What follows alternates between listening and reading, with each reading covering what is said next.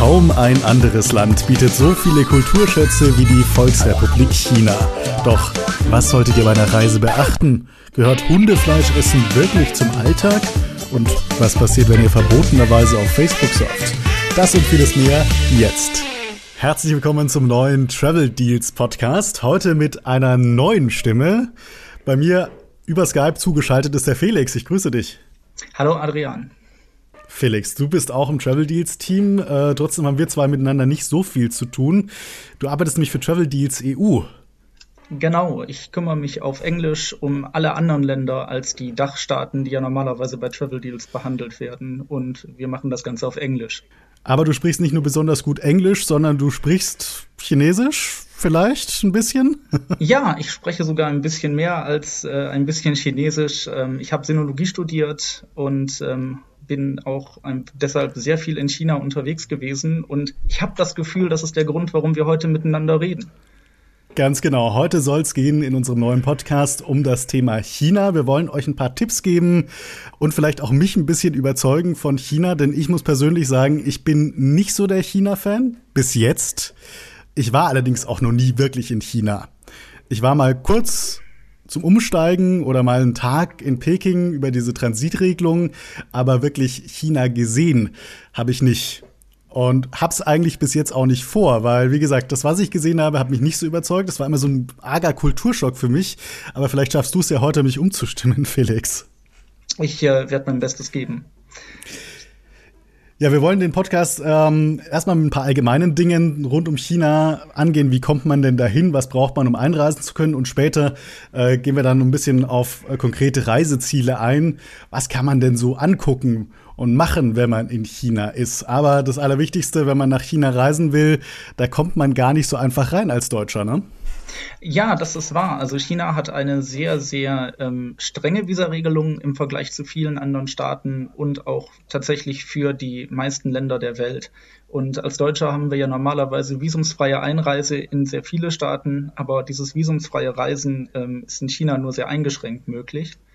Und äh, aus dem Grund ist es notwendig, vorher ein Visum zu beantragen. Aber es gibt einen Workaround. Äh, es gibt einen Workaround. Du hast ja dazu einen äh, sehr ausführlichen Artikel auf traveldeals.de verfasst, den ich auf Englisch übersetzen durfte. Ähm, und zwar ist es so, dass die chinesische Regierung einen bis zu sechstägigen Aufenthalt anbietet für Transitreisende. Das heißt also, wenn man aus einem Land über China in ein drittes Land fliegt, kann man sechs Tage ohne Visum reisen.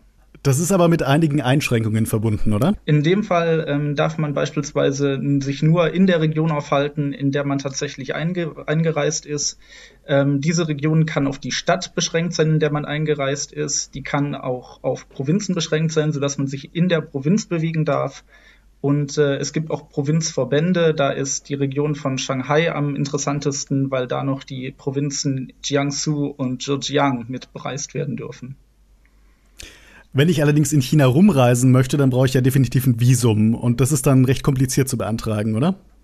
Ähm, das würde ich tatsächlich gar nicht sagen. Also es ist mal verhältnismäßig kompliziert gewesen, noch vor zehn Jahren, als ich mit meinem Vater zusammen äh, unsere erste China-Reise gemacht habe. Da musste man tatsächlich nach Berlin zur chinesischen Botschaft und äh, ein sehr ausführliches Formular ausfüllen. Äh, die Formulare sind mittlerweile ausführlicher geworden, aber man muss nicht mehr zwingend nach Berlin. Die chinesische Regierung hat ähm, fünf Visa-Center, glaube ich, in Deutschland eingerichtet, ähm, die außerhalb von der Botschaft arbeiten und die Visa-Anträge halt bearbeiten. Die findet man in Hamburg, in Berlin, in München, in Frankfurt und in Düsseldorf. Und da muss man aber schon auch selber vorbeischauen, oder? Ähm, es gibt Agenturen, die man damit beauftragen kann, die allerdings äh, dann meistens noch einen Aufpreis auf die an sich schon hohe Gewisagebühr von 125 Euro nehmen. Ich würde also jedem empfehlen, für sich und seine Mitreisenden persönlich die Dinge äh, abzugeben. Wenn man mit einer Gruppe unterwegs ist, reicht es aus, wenn ein Mitglied der Gruppe ähm, in diesem Visa Center vorstellig wird und die Unterlagen für alle Gruppenmitglieder mitbringt. Ähm, das heißt in der Regel, Hin- und Rückflugbestätigungen sollten auf jeden Fall dabei sein. Mögliche Flüge innerhalb von China, die man im Voraus gebucht hat, sollte man auch mit abgeben. Und Hotelbuchungen. Im Grunde genommen sind die Chinesen halt sehr erpicht darauf zu erfahren, wann du vorhast, wo in ihrem Land zu sein. Deswegen musst du auch, ähm, wenn du in China dann tatsächlich unterwegs bist, alle 24 Stunden Rückmeldung geben, wo du dich gerade aufhältst was, wenn du in einem Hotel beispielsweise wohnst, kein Problem ist, weil das Hotel diese Rückmeldung für dich übernimmt. Gut zu wissen. Äh, alles rund ums Visum und auch um unseren kleinen Workaround, wie ihr das Visum umgehen könnt, äh, das verlinken wir nochmal in den Show Notes. Da habt ihr dann alle Informationen ausführlich und übersichtlich. Jetzt sprechen wir von China. Äh, da braucht man definitiv ein Visum, aber was ist denn zum Beispiel mit Hongkong oder diesen anderen Gebieten wie Macau oder Taiwan? Ähm, das sind tatsächlich alles drei ähm, Länder, für die man kein Visum braucht. Ähm, Hongkong und Macau gelten als Sonderverwaltungszonen. Das heißt also, die haben ihre eigene Einreisepolitik. Und als deutscher Staatsbürger erhält man sowohl in Hongkong als auch in Macau 90 ähm, Tage einen Stempel, mit dem man sich 90 Tage im Land aufhalten kann. Ähm, das gleiche gilt für Taiwan das ja politisch einen sehr komplizierten Status hat. Um das kurz zusammenzufassen, Taiwan bezeichnet sich selber als unabhängig von China und als eigentliches China und die Volksrepublik China sieht Taiwan als abtrünnige Provinz, behandelt beispielsweise Flüge nach Taiwan allerdings als Flüge ins Ausland. Das heißt auch, dass diese drei Länder, die gerade genannt wurden, Hongkong, Macau und Taiwan, als Teil dieser Transitregelung, über die wir gesprochen haben, genutzt werden können. Das heißt also, wenn man nur über China nach Taiwan oder in eins der anderen Länder fliegt und nicht länger als sechs Tage in China bleibt, braucht man kein chinesisches Visum. Und wie ist es mit, mit Tibet? Ähm, Tibet ist im Gegensatz zu den anderen drei Ländern äh, Teil der Volksrepublik China. Und äh, zwar hat dann einfach nur einen Sonderstatus als autonome Region. China hat 33 Provinzen, davon haben fünf den Status als autonome Region. Das heißt also, wer nach Tibet will, braucht auf jeden Fall ein China-Visum. Und Tibet ist eines der eingeschränktesten Reiseziele innerhalb Chinas. Man muss, bevor man nach Tibet will, eine Sondergenehmigung beantragen. Die kriegt man beispielsweise in Städten, von denen Flüge nach Tibet angeboten wurden, wie Beijing, Chengdu oder Chongqing. Was mich persönlich am, am meisten abschreckt, nach China zu reisen, ist wie gesagt dieser, dieser Kulturschock. Also ich finde es wie viel einfacher, mich in einem afrikanischen Land zum Beispiel oder auch in Südostasien zurechtzufinden als, als westlicher Mensch, als in Peking, wo ich jetzt ein paar Mal war, weil alles irgendwie so unterschiedlich ist. Und ganz klar, da spielt die Sprache auch eine große Rolle. Können die Leute da Englisch oder wie viel verständigt man sich, wenn man in China ist? Ähm, also in größeren Städten wie Beijing, wie Shanghai oder auch Guangzhou im Süden ist die Verständigung, die grundsätzliche Verständigung auf Englisch eigentlich kein Problem. Ähm, viele Leute auf der Straße werden eher kein Englisch sprechen, aber Hotelpersonal oder generell Leute, die häufiger mit, mit Touristen, mit ausländischen Touristen in Kontakt kommen, können einen auf Englisch in den meisten Fällen ganz gut verstehen. Ein Problem ist tatsächlich, wie in China Englisch gelernt wird, weil in Deutschland lernen wir Fremdsprachen meistens so, dass wir möglichst Kreativsprachen lernen, dass wir Synonyme lernen, während im asiatischen Raum allgemein und in China speziell ähm, Schablonensätze häufig auswendig gelernt werden.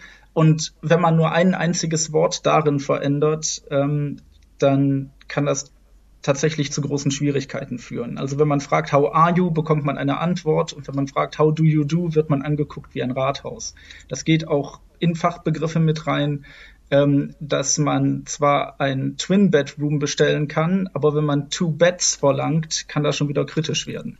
Wenn man dann jetzt äh, so ein Hotel buchen möchte, wie, wie viel kostet das denn in China? Wie ist denn das Preisniveau so allgemein? Ähm, das Preisniveau hat sich in den letzten Jahren ähm, ziemlich nach oben entwickelt, ist aber, glaube ich, immer noch unter westlichem Standard. Also ich glaube, man, man bekommt in einem, Fünf-Sterne-Hotel stadtnah in Shanghai, ähm, wenn man das weit im Voraus bucht, ein Zimmer immer noch für 60 Euro pro Nacht oder sowas in Ketten wie, wie Holiday Inn. Die letzte Erfahrung, die ich halt gemacht habe, ist 2016. Da habe ich weit im Voraus gebucht und äh, ich kann dazu leider gar keine genauen Angaben machen. Ja, wie wie sieht es abseits von Hotels aus, wenn man essen gehen will zum Beispiel?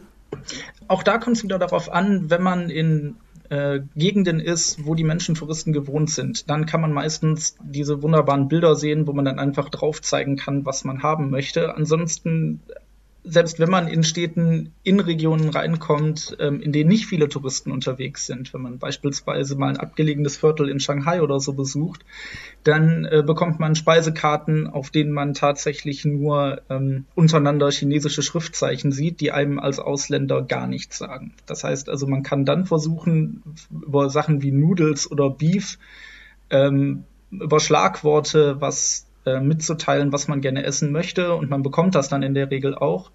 Aber das sind die Regionen, in denen es tatsächlich dann schwierig wird.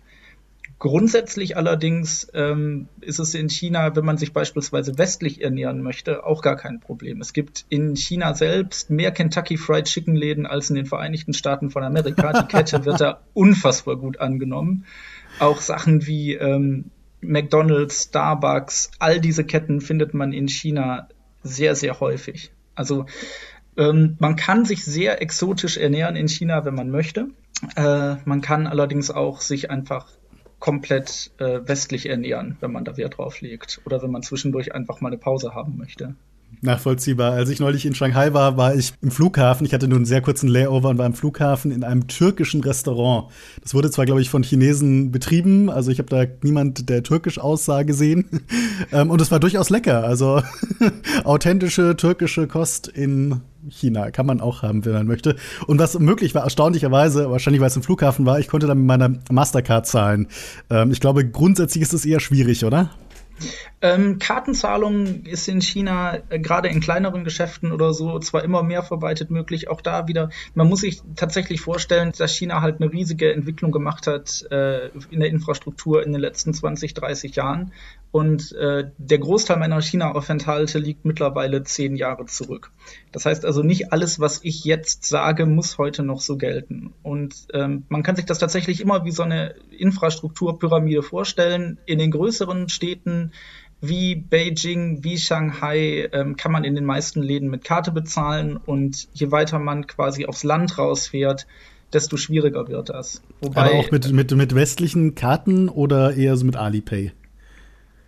Ähm, ich habe mir damals mit westlichen Karten meistens Bargeld geholt und größtenteils in Bargeld bezahlt. Deswegen ähm, kann ich jetzt über da nichts sagen. Also von westliche Kreditkarten werden von den meisten Bankhäusern, die Filialen und Automaten in China haben, akzeptiert. Man kann da seine Remimbi abheben und ähm, dann im Bargeld bezahlen. Okay, also ich habe äh, die Erfahrung gemacht, dass es ähm, in Geschäften eher schwierig war, mit, mit äh, Mastercard, Visa und Co. zu bezahlen, sondern dass die dann zwar irgendwie Alipay oder irgendwas Chinesisches angenommen haben, aber, aber eben keine Kreditkarten. Also da musste ich dann tatsächlich Bargeld abheben. Ja, also das ist wenn es nur um bargeldloses Bezahlen geht, ähm, dann ist es definitiv eine Sache, wo, wo man sagen möchte, Leute, hebt euch Bargeld ab und ähm, zahlt damit. Weil Aber sich gut. darauf zu verlassen, dass man, dass man in irgendeinem Restaurant an einer Straßenecke in Beijing mit westlichen Karten bezahlen kann, ähm, ist ein bisschen gefährlich. Gut, aber das ist ja keine große Umstellung. In Deutschland ist man es ja auch gewohnt, dass man sehr viel mit Bargeld zahlen muss, im Gegensatz zu anderen Ländern, weil viele Geschäfte auch in Deutschland kein, keine Kartenzahlung nehmen. Also die Umstellung, zumindest für Deutsche, ist jetzt nicht allzu groß. ähm, wenn wir schon beim Thema Technik sind, ähm, ganz bekannt ist China ja dafür, dass es äh, die Great Firewall gibt, dass ganz viele Webseiten blockiert sind und nicht nur das. Das ist wahr. Also die meisten sozialen Netzwerke, Suchmaschinen, die wir hier im Westen gewohnt sind, also Facebook, WhatsApp, Google, Wikipedia, sind aus China nicht aufrufbar. Alle Internetzugänge sind staatlich kontrolliert. Und ähm, seit 2018 ist es auch nicht mehr ratsam, mit einem VPN-Client zu arbeiten. Bis dahin haben die meisten Leute, die in China einen längeren Auslandsaufenthalt gemacht haben, aber auf ihre sozialen Medien nicht verzichten wollten, sich einfach einen VPN-Client runtergeladen und ähm, damit die Netzwerke wie üblich genutzt. Seit 2018 ähm, ist das strafbar. Es gibt laut dem Auswärtigen Amt noch keinen Fall, wo das tatsächlich strafrechtlich verfolgt werden könnte. Allerdings ist es absolut nicht ratsam, mit den chinesischen Behörden da in irgendeiner Form zu spaßen oder auf Kulanz zu hoffen. Das heißt also, man muss sich für die Zeit in China andere Kommunikationsmöglichkeiten überlegen als die, die man normalerweise hat. Was mich allerdings wundert, ähm, ich bin Telekom-Kunde und roame halt immer, also buche mir so einen Tatenpass 2,95 Euro oder sowas. Und erstaunlicherweise funktionieren da alle sozialen Netzwerke bei mir. Ähm, ich weiß nicht, ist das auch illegal oder was macht die Telekom da? Hast du da einen Plan? Ich habe keine Ahnung, wie das funktioniert. Also ich kann es tatsächlich nur sagen, als ich 2016 das letzte Mal da war und ich habe keinen VPN-Client benutzt, ähm, waren die Seiten für mich tatsächlich einfach nicht aufrufbar. Ich bin 2017 nochmal umgestiegen äh, am Flughafen von Beijing, war da auch im WLAN und konnte auch kein WhatsApp benutzen. Also woran das dann im mobilen Netz liegt, kann ich nicht sagen. Also, Wenn du ein VPN oder so installierst, ist das nee. ja auch eine bewusste Entscheidung von Software. Also was dann tatsächlich dir nachgewiesen kann, dass du vorsätzlich eine Straftat begangen hast. Wenn du jetzt tatsächlich absolut keine Ahnung hast, wie das funktioniert, dann ähm, ist das, glaube ich, nicht ganz so tragisch. Ja, und darüber freue ich mich, weil dann kann ich zumindest auch für Travel Deals arbeiten. Wir müssen ja doch mal auch auf andere Seiten in China geblockt sind, gehen, wie zum Beispiel auf Google, auf Facebook. Und äh, ja, dank meines tollen Telekom-Vertrages, Schleichwerbung aus, ist es in China immer noch möglich. ähm, hoffen wir mal, dass es so bleibt. Der Travel Deals Podcast wird euch diesmal von der American Express Platinum präsentiert.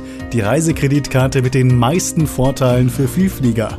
Loungezugang für bis zu vier Personen, 200 Euro Reiseguthaben jedes Jahr und vieles mehr. Wenn ihr euch noch im September die Karte holt und über unseren Link geht, erhaltet ihr exklusiv 50.000 Membership Rewards Punkte. Damit ist bei der einen oder anderen Airline durchaus ein Business Class Flug drin. Den Link findet ihr in den Show Notes. Kommen wir noch mal kurz zum, zum Punkt Essen, Trinken zurück. Ähm, da gibt es ja ganz viele Vorurteile, dass die Chinesen alle Katzen- und Hundefleisch essen. Du warst oft in China. Wie viel Katzenfleisch hast du denn schon gegessen? Ähm, gegessen noch nie. Angeboten worden ist es mir auf den Trips, die ich da war, ein einziges Mal. Das war in Chufu. Das ist ein sehr, sehr kleiner Ort äh, in der Provinz Shandong, der deshalb bekannt ist, weil er die Geburts- und Wirkstadt von Konfuzius war. Und da hat tatsächlich jemand in einer Nebengasse einen Dönerspieß angeboten, wo Hundefleisch gekennzeichnet und ausgeschrieben war, was ich auch nur lesen konnte, halt, weil ich ein bisschen Chinesisch kann. Aber ähm, in den großen Städten oder so muss man sich eigentlich keine Sorgen machen. Man bekommt das, was man bestellen kann und man bekommt nirgendwo Hundefleisch oder so untergejubelt. Es gibt eine ganz berühmte Gasse in Beijing, die auch ein sehr berühmtes Fotomotiv ist. Die geht von der Haupteinkaufsstraße Wanfujing ab, wo man quasi alles Mögliche, was man sich vorstellen kann, auf einem Spieß aufgespießt, gegart bekommen kann. Das fängt mit harmlosen Sachen an, wie einfach Lamm oder Rindfleisch und das geht dann auch bis hin zu Skorpionen oder Heuschrecken. Und das ist ein besonderes Fotomotiv und wird gerne fotografiert, ist allerdings nicht repräsentativ für China in dieser Gasse selbst tummeln sich jede Menge Touristen, die erstaunt diese Nahrungsmittel angucken und die meisten davon sind chinesische Touristen, für die dieses Essen genauso ungewöhnlich ist wie die ausländischen Touristen. Okay, wie heißt denn diese Gasse? Da muss ich mal hin jetzt, wenn ähm, ich morgen in China in Peking bin. Ich muss den Namen gleich mal recherchieren. Ich kann dir den sagen, ähm, aber ich habe den nicht im Kopf. Also es okay. geht aber, es ist es ist ein sehr beliebtes, also es ist quasi eine Touristenattraktion mitten im Stadtzentrum. Und ich vermute mal, wenn jetzt wirklich tatsächlich irgendwo Hundefleisch angeboten würde, äh, dann ist das wahrscheinlich auch eher teuer oder sticht irgendwie anderweitig hervor? Ja, es ist schon außergewöhnliches Essen in China und das ist, ähm, es würde außer, es würde besonders gekennzeichnet werden. Also es ist tatsächlich kein Alltagsessen und aus dem Grund merkt man es, wenn man Hundefleisch essen sollte im Grunde genommen ist China kulinarisch gesehen ein unfassbar reiserfreundliches Land. Ähm, die Chinesen selber lieben nämlich zwei Dinge. A, frisch aufgebrühten Tee und B, Instant-Nudelsuppen. Das führt dazu, dass es an allen öffentlichen Plätzen, in allen öffentlichen Einrichtungen, beispielsweise auch in allen Schnellzügen, immer kostenlos ähm, kochendes Wasser gibt mit dem man sich nochmal einen Tee aufgießen kann oder mit dem man sich schnell eine Suppe warm machen kann. Und gerade diese ähm, fertigen Nudelsuppen, die es ja auch immer verstärkter in Europa zu kaufen gibt, gibt es also in China in den unmöglichsten Fassungen. Allein auch deswegen, weil viele Farbstoffe und Geschmacksverstärker, die in der EU verboten sind, in China nicht ganz so stark reguliert sind und man deshalb äußerst intensive Geschmackserlebnisse haben kann mit nicht mehr als eine sehr leicht zu transportierenden Box mit Instant-Nudeln, die weniger als ein Euro kostet und mit kochendem Wasser, das man sich kostenlos irgendwo besorgen kann. In der Regel ist auch das Besteck, sowohl eine Gabel als auch Essstäbchen mit in dieser Box drin. Ganz berühmte Mahlzeit ist ja auch die Peking-Ente. Ähm, wann hast du deine letzte gegessen? Äh, 2016 in Peking. Also ich hatte bis zu meinem ersten Peking-Aufenthalt keine Peking-Ente gegessen und ich habe sie mir ehrlich gesagt ein bisschen anders vorgestellt. Wie ist denn so eine Peking-Ente? Wenn man die Peking-Ente aus dem Chinesischen korrekt ins Deutsche übersetzt, dann heißt sie eigentlich Peking-Röstente. Und das ist halt ähm, eine Ente, die über, die über einem Grill geröstet wird und deshalb sehr, sehr knusprige Haut hat. Und äh, diese Haut wird also in Scheiben von der Ente abgetrennt. Und man bekommt, wenn man eine Peking-Ente bestellt, normalerweise immer einen Haufen kleiner Teigfladen, die in Streifen geschnittene Entenhaut sowie eine dunkle, schwere Soße und ein bisschen grünes Gemüse, in der Regel Lauch. Und äh, man bekommt als erstmaliger Peking-Entenesser in jedem Peking-Enten-Restaurant in Beijing eigentlich immer noch eine kleine Einführung, nämlich dass man diesen Pfannkuchen nimmt, ihn mit Lauch und mit der Soße und mit dem Entenfleisch füllt, zusammenwickelt und dann anschließend isst. Das heißt also, wer jetzt an irgendeine Gänsekeule oder eine Entenbrust denkt, der wird enttäuscht sein. Ich persönlich finde, es ist ein unfassbar leckeres, ähm, aromatisches Essen, an das man halt nicht mit dem Vorurteil von einer, von einer Gänsekeule oder einer gebratenen Entenbrust gehen muss. Und äh, was bei mir noch mit dabei war, war Zucker. okay, das ist, das ist eine Sache, die für mich, die für mich neu ist. Das hatte ich noch nicht, aber das klingt auch interessant. Ja, also die beschriebenen Zutaten waren dabei und ähm, ich habe dann geguckt, wie machen das die anderen Chinesen, die hier so rumsitzen und die haben das alle tatsächlich mit in den Zucker eingetunkt und dann in die braune Soße und dann eingewickelt. Also das Ganze war irgendwie noch süßlich. Das fand ich ein bisschen weird, muss ich sagen. ähm, es gibt sehr viele ähm, Spezialgerichte in China aus den, aus den verschiedenen Landesteilen, die dann weird sein können. Ähm, die Stadt, die vor Beijing Hauptstadt war, Nanjing, hat auch ihr eigenes berühmtes Entengericht. Ähm, und zwar ist das die Nanjinger Salzente. Das ist Entenfleisch, das im äh, sehr, sehr salzigen Wasser gekocht wird. Anschließend wird das ausgekühlt und die Ente wird in Streifen geschnitten, gekühlt serviert. Aber klingt irgendwie jedenfalls irgendwie so in einer, in einer geschmacklichen Komposition, die mir eher zusagt, als irgendwie was Herzhaftes mit süß gemischt. Also Zucker mit der herzhaften Ente fand ich ein bisschen komisch, aber das klingt eigentlich ganz lecker. Vielleicht in, in, in dem Punkt, was Essensregeln angeht, ähm, zwei ganz, ganz wichtige Dinge, wo sich chinesische Höflichkeitsregeln extrem von europäischen ähm, unterscheiden ist, ähm, dass man in China niemals, egal ob privat oder im Restaurant, seinen Teller leer essen sollte. Während das in Europa ein Zeichen dafür ist, es hat mir gut geschmeckt, ist es in China immer ein Zeichen an den Gastgeber, die Portion war nicht groß genug. Ach, okay. Das ist, das ist ein wichtiger Hinweis. Und wenn wir schon bei so, so ähm, Verhaltensregeln sind, welche Unterschiede gibt es denn sonst noch im zwischenmenschlichen Umgang miteinander? Ähm, die Chinesen haben so gesehen eine ziemliche Ellbogenmentalität. Während man in Deutschland ja immer noch ein bisschen, bisschen höflich miteinander ist, in anderen Ländern Europas wahrscheinlich sogar noch ein bisschen mehr als in Deutschland, äh, muss man damit rechnen, dass man gerade als Mann in China auch häufiger mal angerempelt wird, dass einem kein Platz gelassen wird, sondern dass die Leute einfach rücksichtslos einem den Weg abschneiden, wenn sie irgendwo hinwollen. Ähm, in China ist es tatsächlich so, dass man Schwäche zeigen darf innerhalb äh, der Familie. Da zeigt man Güte und Herzlichkeit und nach außen hin zeigt man Stärke.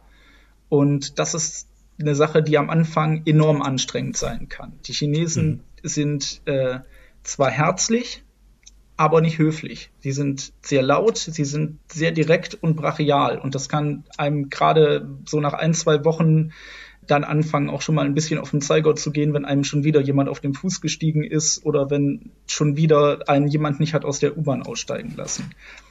Solche Regeln wie man lässt die Leute erst aus einem Verkehrsmittel aussteigen, um dann selber einzusteigen, gelten in China anscheinend als absolut lächerlich. Man muss sich den Weg aus jeder U-Bahn frei kämpfen, wenn wirklich viel Betrieb ist. Scheiße. äh, ansonsten eine Begrüßung, weiß ich nicht, ich habe jetzt irgendwie so den Chinesen vor mir, so in meinem Kopf, der irgendwie so einen Knicks macht. Äh, verwechsel ich da gerade irgendwas? Ja, das sind, also die ganzen Höflichkeits- und Förmlichkeitsformen ähm, kommen aus Japan und deshalb ist gegenüber Chinesen auch eine leichte Verbeugung angemessen. Sollte man eine tiefe Verbeugung machen, ist das wieder fast eine Beleidigung, weil für die tiefe ähm, Verbeugung sind die Japaner bekannt. Und die Chinesen sind auf die Japaner aufgrund des Zweiten Weltkriegs nicht besonders gut zu sprechen. Und Hände schütteln oder sowas zur Begrüßung, das macht man wahrscheinlich gar nicht.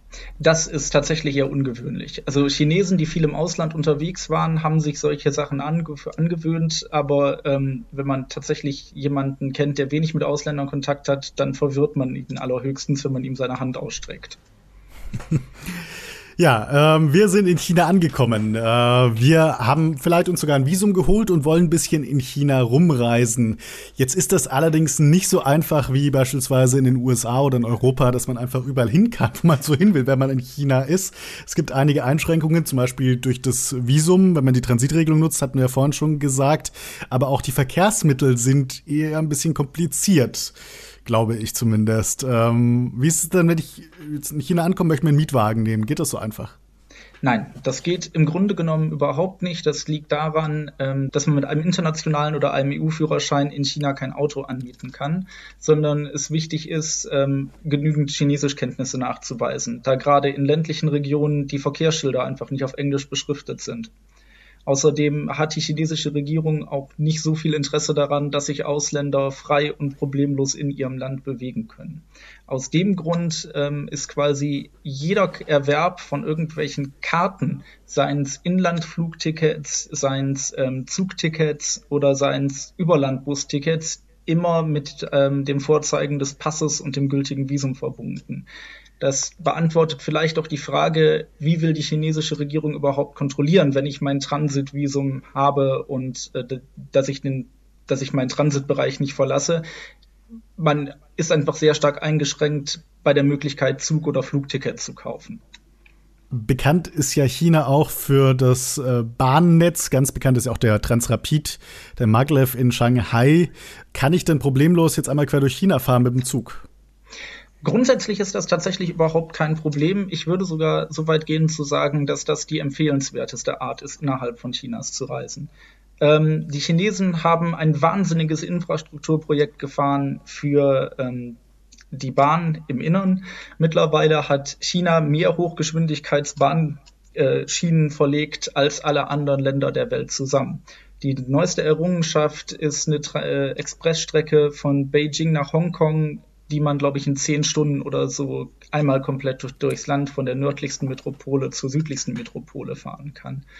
Die Zugtickets sind auch äh, für Ausländer ganz normal zu kaufen. Es gibt da zwei Wege. Den ersten möchte ich nur empfehlen, wenn man ein wenig Chinesisch kann oder jemand hat, der einem helfen kann. Man kann nämlich einfach zum Bahnhof gehen, seinen, den Tag nennen, an dem man reisen möchte, Zielort nennen, seinen Pass vorlegen und bekommt dann Zugtickets ausgestellt. Wer nicht so gut Chinesisch spricht, und das dürfen die meisten unserer Hörer sein, der sollte keine Probleme haben, sich im Hotel an den Concierge zu wenden und einfach ihm genau das Gleiche mitzuteilen, Daten, Zielort und Preisrahmen. Und der wird dann jemanden zum Bahnhof schicken mit der Kopie der Pässe und einem die ähm, Bahntickets besorgen. Das kostet normalerweise dann 10 bis 20 Prozent mehr, als wenn man die Bahntickets direkt kaufen würde. Allerdings ähm, sind gerade für kürzere Strecken äh, sind, diese, sind diese Tickets halt relativ günstig. Also ähm, ein schönes Beispiel ist von Beijing nach Tianjin.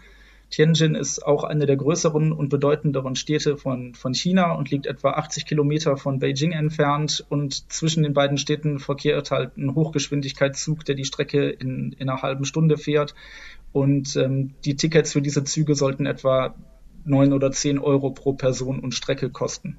Das geht ja dann. Wie ist es mit Inlandsflügen? Funktioniert wahrscheinlich so ähnlich, oder? Ähm, das Inlandsflugnetz in China ist, ist relativ dicht. Das ist auch eines der Gründe, warum Beijing nach Atlanta der zweitgrößte Flughafen der Welt ist, sowohl nach Passagierzahlen als auch nach Flugbewegungen. Man kann quasi jederzeit überall hinkommen. Und da die größten drei äh, chinesischen Fluglinien Air China, China Southern und äh, China Eastern alle in staatlicher Hand sind, bleiben auch die Preise relativ stabil. Auf chinesischen Inlandsflügen gibt es praktisch keine Preisschwankungen. Ähm, alle Anbieter bieten immer mehrere Flüge täglich zwischen den großen Zentren und auch in kleinere Orte an.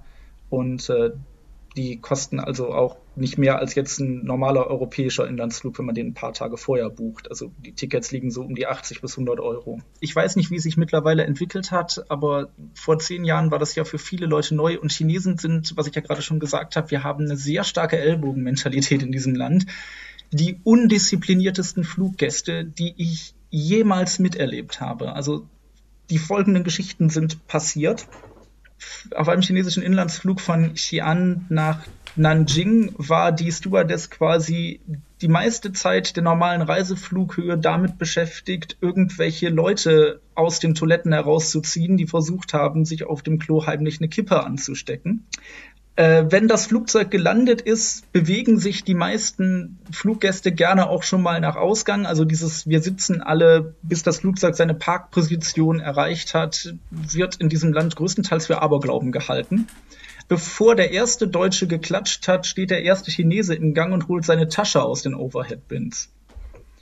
Und ähm, auch das mit dem Handy telefonieren. In China wird halt auch im Flugzeug so lange mit dem Handy telefoniert, bis die Verbindung abreißt, weil die Reiseflughöhe am höchsten ist und die Flugbegleiter auch nicht mehr machen können, als entnervt aufzugeben ab einem, einem gewissen Zeitpunkt. Aber dafür das sind sie sehr, sehr streng. Also ich hatte ja bei Air China, da durfte man, ich glaube, das haben sie jetzt mittlerweile geändert, durfte man lange nicht mal ähm, das Handy im Flugmodus benutzen. Da wurde man dann schon von den Flugbegleitern äh, angeschissen, wenn man das gemacht hat. Mittlerweile darf man es, glaube ich. Das wundert mich dann ein bisschen. Auf der einen Seite kann ich das verstehen, dass diese Strenge auch damit zusammenhängt, weil sich halt kaum jemand an diese ähm, Sachen hält. Auf der anderen Seite kann das sein, das sind alte Erfahrungen von mir, ähm, dass das halt daran liegt, dass das damals für viele unfassbar neu war und die einfach nicht wussten, wie es funktioniert. Aber gerade bei, bei öffentlichen Verkehrsmitteln ist dieses, ich möchte als Erster an Bord sein, ich will da jetzt rein, ähm, führt tatsächlich zu tumultartigen Szenen beim Einsteigen.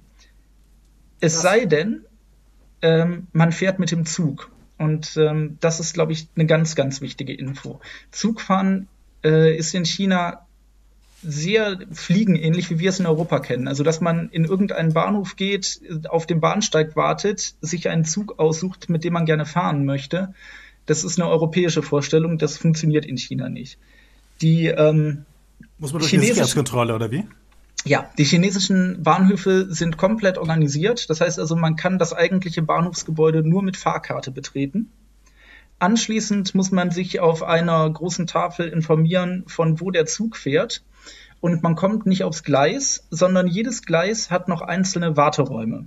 Das heißt also, man wartet am Warteraum auf seinen Zug und etwa zehn Minuten bevor der Zug abfahren soll, ähm, werden mehr oder weniger die Gates geöffnet. Die Fahrkarten werden nochmal alle einzeln kontrolliert und dann wird man auf das Gleis gelassen und äh, man muss halt gucken, welche, auf welchem Wagen ähm, man hat, denn es gibt in China nur Sitzplatzkartenverkauf. Ähm, anschließend muss man in den Wagen einsteigen, für den man dann eine Karte gekauft hat, was man dann an Markierungen. Also ist es ist bei Regionalzügen auch perfekt so, organisiert.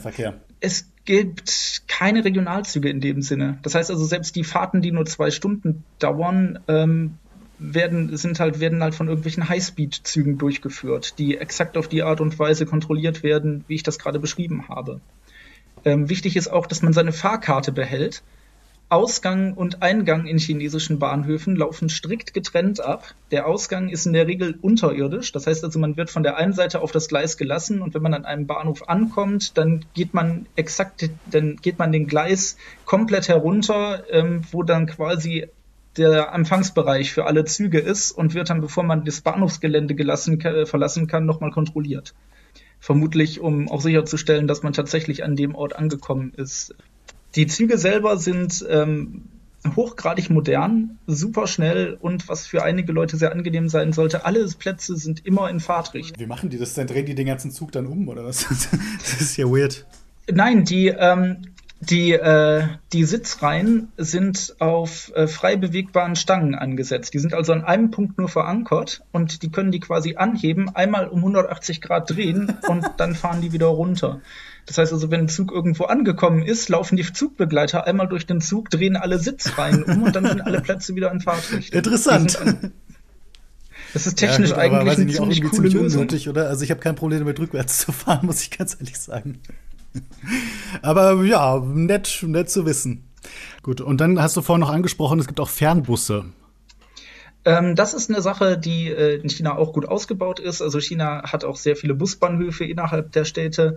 Das sind allerdings Sachen, die ich wirklich nur Leuten empfehlen möchte, die sich zumindest ein bisschen mit der Sprache auskennen, weil die Fahnenbusse braucht man in der Regel dorthin, ähm, wo Flugzeuge und wo, ähm, wo Züge einen nicht hinbringen. Gerade die Stadt, die ich genannt habe, wo das Hundefleisch angeboten wurde, Chifu, ähm, die haben wir nur mit einem Fernbus erreicht. Die hätten wir fast in eine komplett falsche Richtung verlassen, wenn auf dem Bus nicht die Stadt gestanden hätte, in ähm, die der Bus fährt. Also wir waren ein bisschen spät dran und wollten noch einen Bus bekommen und wir wollten nach Jining. Von dort ging unser Weiterflug und der Bus, in den uns das Gate-Personal packen wollte, fuhr nach Jinan, weil sie dachten, das sind Touristen, die wollen in die Provinzhauptstadt fahren. Und ähm, das erste Zeichen ist auch noch identisch und es stand halt, es war nur in Chinesisch beschriftet, wo ich dann, die Koffer waren quasi schon in den Bus verladen. Ich stieg in den Bus ein, schaute mir nochmal das Ziel an und zog meinen Vater an der Schulter und rief raus hier, falscher Bus. Ja, gut, dass es euch noch aufgefallen ist, auf jeden Fall. Und gut, dass du, dass du Chinesisch kennst, sonst wäre das wahrscheinlich äh, in einer kleinen Katastrophe geendet. Ja, und dann gibt's ja auch noch den Nahverkehr. Du hast gerade gesagt, da schubst man sich auch gerne mal ein bisschen in der U-Bahn oder lässt den einen oder anderen nicht aussteigen, aber trotzdem genießt der ÖPNV in den großen Städten ja eigentlich einen sehr guten Ruf. Ja, die ähm, U-Bahn-Netze gerade in Beijing und Shanghai, in Guangzhou sind hervorragend ausgebaut. Es gibt, glaube ich, in beiden Städten mehr als zehn U-Bahn-Linien. Ähm, oberirdisch findet halt ständig ein Busverkehr statt. Und da diese Städte ja auch chronisch vor dem Verkehrskollaps stehen, ist es definitiv die schnellste und günstigste Art und Weise, ähm, sich durch diese Städte zu bewegen. Wie ist es mit Taxi? Taxen sind zahlreich, sind enorm günstig und äh, haben den Makel, dass die Taxifahrer meistens kein Wort Englisch sprechen. Also der Tipp, den man in, in jedem Reiseführer lesen kann, dass man eine kleine Visitenkarte haben sollte, wo sein Ziel drauf steht, ist unbedingt zu befolgen. Auch aus dem Grund, die Namen, die wir für die Hotels benutzen, sind im Chinesischen anderen übersetzt. Das heißt also, selbst wenn man Dorint sagt oder Hilton und man meint, man sagt dann Hilton und der Chinese muss ja wenigstens verstehen Hilton, das funktioniert nicht. Das Hotel heißt auf Chinesisch anders und das ist auch phonetisch nicht ähnlich. Wie würde denn also, Hilton auf Chinesisch heißen? Ähm, das weiß ich jetzt tatsächlich nicht. Ich weiß das von ein paar anderen Sachen, aber ähm, bei den Hotels äh, ist mir das unbekannt. Jetzt auch Airport oder sowas, also Flughafen heißt auf Chinesisch Jichang. Und ähm, man kann zwar Jichang sagen, aber wenn man Airport sagt, wird man keine Reaktion bekommen um es jetzt mal komplett überspitzt zu sagen. Und Uber so, oder sowas gibt es wahrscheinlich nicht, oder? Äh, als ich das letzte Mal da war, gab es noch keinen Uber. Okay. Ob es da mittlerweile sowas gibt oder ob es eine chinesische Alternative gibt, ähm, kann ich nicht sagen. Jetzt muss man dazu sagen, die Taxipreise in China sind wirklich verhältnismäßig günstig. Also wenn, wenn ein Flughafen, weiß ich nicht, 40, 50 Kilometer außerhalb der Stadt liegt und man will mit dem Taxi sich in die Stadt bringen lassen, zahlt man in der Regel auch nicht mehr als 20 Euro. Also ÖPNV auf jeden Fall ein empfehlenswertes Fortbewegungsmittel in den Städten und ansonsten kommt man auch mit dem Taxi günstig voran, sofern äh, man die Sprachbarriere überwindet. Wir haben jetzt schon relativ also, lange gebraucht. Vielleicht können wir noch ganz kurz auf das letzte Thema eingehen, nämlich die Reiseziele. Und ich fliege heute nach Peking.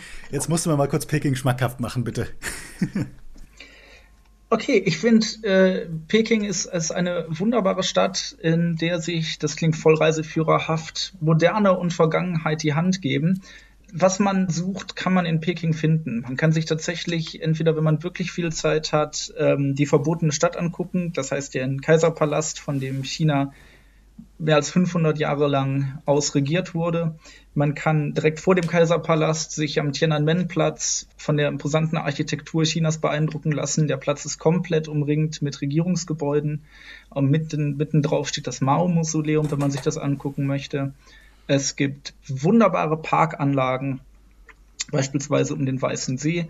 Es gibt Tempelanlagen verschiedener Religionsrichtungen, wie den Himmelstempel, der eigentlich ein konfuzianischer Tempel ist. Es gibt, äh, ich glaube, die größte Buddha-Figur aus Holz oder eine der größten Buddha-Figuren aus Holz im Lama-Tempel.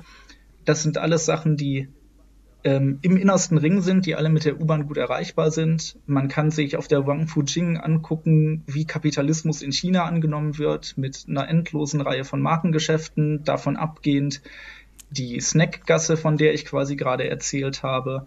Und äh, was man natürlich unbedingt machen sollte, Peking ist ja. die Großstadt, die am nächsten an der großen Mauer ist. Ähm, man kann innerhalb von 90 Minuten nach Badaling fahren. Da ist der ähm, bekannteste Teil, der bekannteste restaurierte Teil der großen Mauer.